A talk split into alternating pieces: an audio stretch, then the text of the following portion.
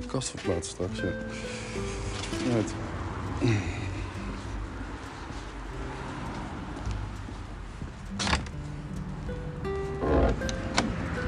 Oetsolola. Nee, wacht hè. Sluit mij maar even. whatever. Yes, oké.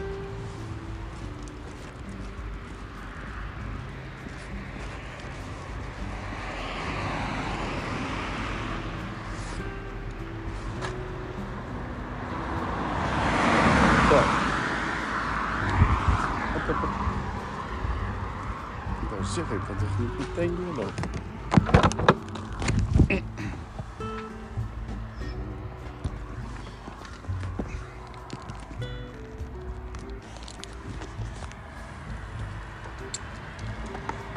Goed zo. Kom maar naar voren. Dit hoort er ook gewoon bij.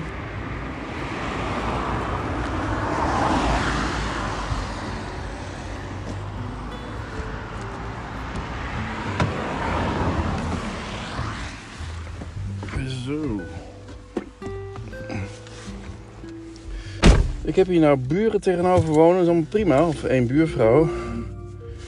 Die is. eh, Of ja, hoe zullen we het zeggen? We hebben hier van die pionnen. Of de, buren, de voorburen. ja, dat is een heel complex van wat oudere mensen die hier eh, langzaam maar zeker steeds ouder worden. Dat doet iedereen natuurlijk, maar. eh, die hebben op een gegeven moment van die ehm, pionnen neergezet. Van gelieve hier niet te parkeren omdat de, wat staat er weer op, de hoogwerker of het glazenwasser of eh, gaat wassen morgen of zo. Die pionnen gaan ze nu, net zoals met corona, de maatregelen, die pionnen gaan ze nu overal voor gebruiken. Dus voor verhuizingen, dat is ook geen probleem, maar deze mevrouw tegenover mij, eh, lieve vrouw trouwens hoor, maar die ehm, gaat in één keer... ehm,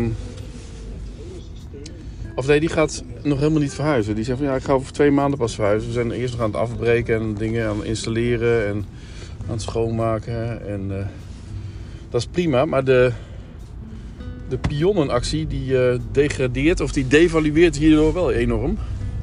Want ze blijven gewoon staan nu. Op trottoir. Alsof je er gewoon niet meer mag parkeren. En we hebben al eh, tegenover twee parkeerplekken mogen inleveren voor eh, elektrische plekken, waar je dus ook niet met een gewone auto meer mag staan. Dus die, eh, die zijn ook al vergeven. En de andere twee plekken die worden nu bezet gehouden in min of meer door zo'n rood-wit met witte lint en twee pionnen. Met erop de uitleg. Ja, ik doe er niet aan mee. Ik zet gewoon de auto er neer. En dat doen meer mensen, want ja, op deze manier verliest het dus inderdaad kracht. Hè. Dan, dan, dan heeft het geen zin mensen om een actie te, en, om een actie te, te verlengen tot twee maanden. Ja, ik, ga geen twee maanden eh, die parkeerplaatsen inleveren. Jullie hebben beneden in de garage verwarmd. Eh, Je hoeft ook niet te krabben. Heb je, ehm, heb je plekken waar je kunt parkeren. Die mag je gebruiken.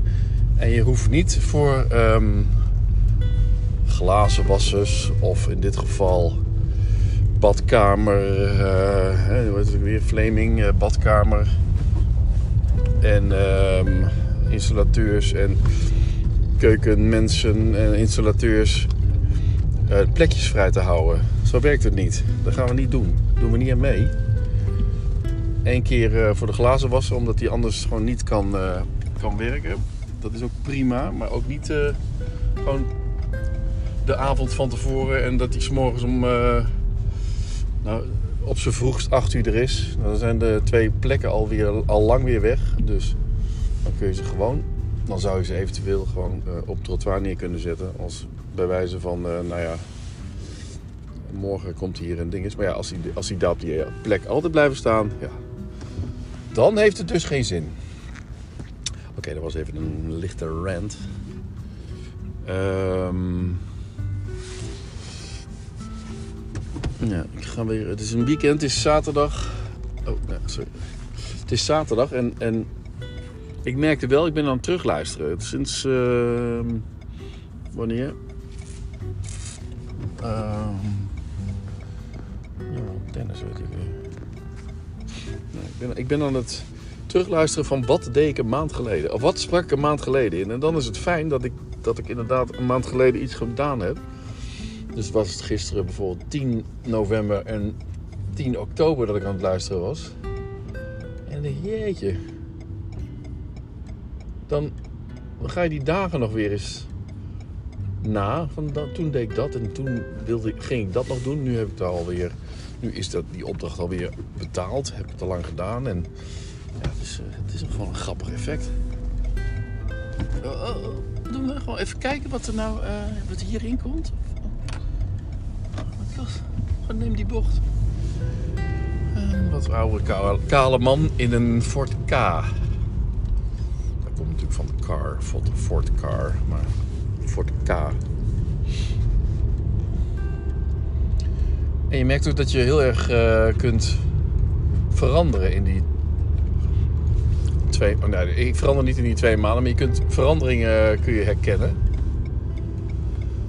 Zoals hoe ik denk over elektrisch rijden of over in auto's rijden. Over wat ik dan gezien heb op Sembla. En bij, vervolgens, ik zat te kijken, vanochtend stond er iets in de NRC over, over Schiphol. Maar dan gaat het weer meer over de onderzoekjes, denk ik, die NRC heeft gedaan. Uh, over Schiphol, of, of tenminste wat nu speelt in de Kamer. Dat um, Schiphol minder mag vliegen, omdat dat omdat ze zich niet aan die uitstoot uh, uh, houden, uitstootgrenzen houden of uh, stikstofgrenzen houden. Als een van de grotere bedrijven in Nederland die enorm vervuilt. Zij hoeven zich nergens aan te houden. Dat is natuurlijk een beetje krom en daar, daar komen ze dus nu op terug. En ik ben ervoor hoor dat het gewoon stopt met al die al, dat, al dat goedkope reizen. Reizen met het vliegtuig voor de elite. Dus niet meer uh, die, die goedkope Spanje-vluchtjes voor, voor 30 euro. Een retourtje, 50 euro retourtje. Aanbanden, gewoon, het moet een luxe product blijven. Het blijft ook bijzonder. En ook die zakenvluchten gewoon lekker duur maken.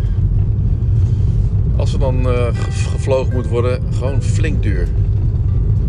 Niet meer vliegen, blijf gewoon, blijf gewoon een beetje uh, in je eigen omgeving. Het gereisd de hele tijd. Ontdekken van de wereld. Ja, Oké, ik heb het ook gedaan.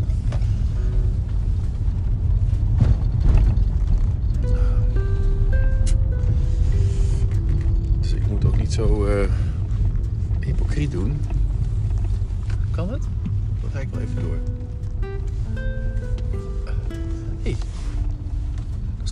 Buurvrouw waar ik het net over had. Toevallig. Gaat ze weg? Ik hoop het wel. Ik heb geen zin met die buurvrouw nu uh, te gaan wandelen. Ik sta hier nooit. Ik stond hier nooit. Oké, okay, wat ik... Oh. Ik heb nog helemaal geen koffie gehad. Dan moet ik even opdrinken. Ik ga stoppen en misschien ga ik zo nog verder.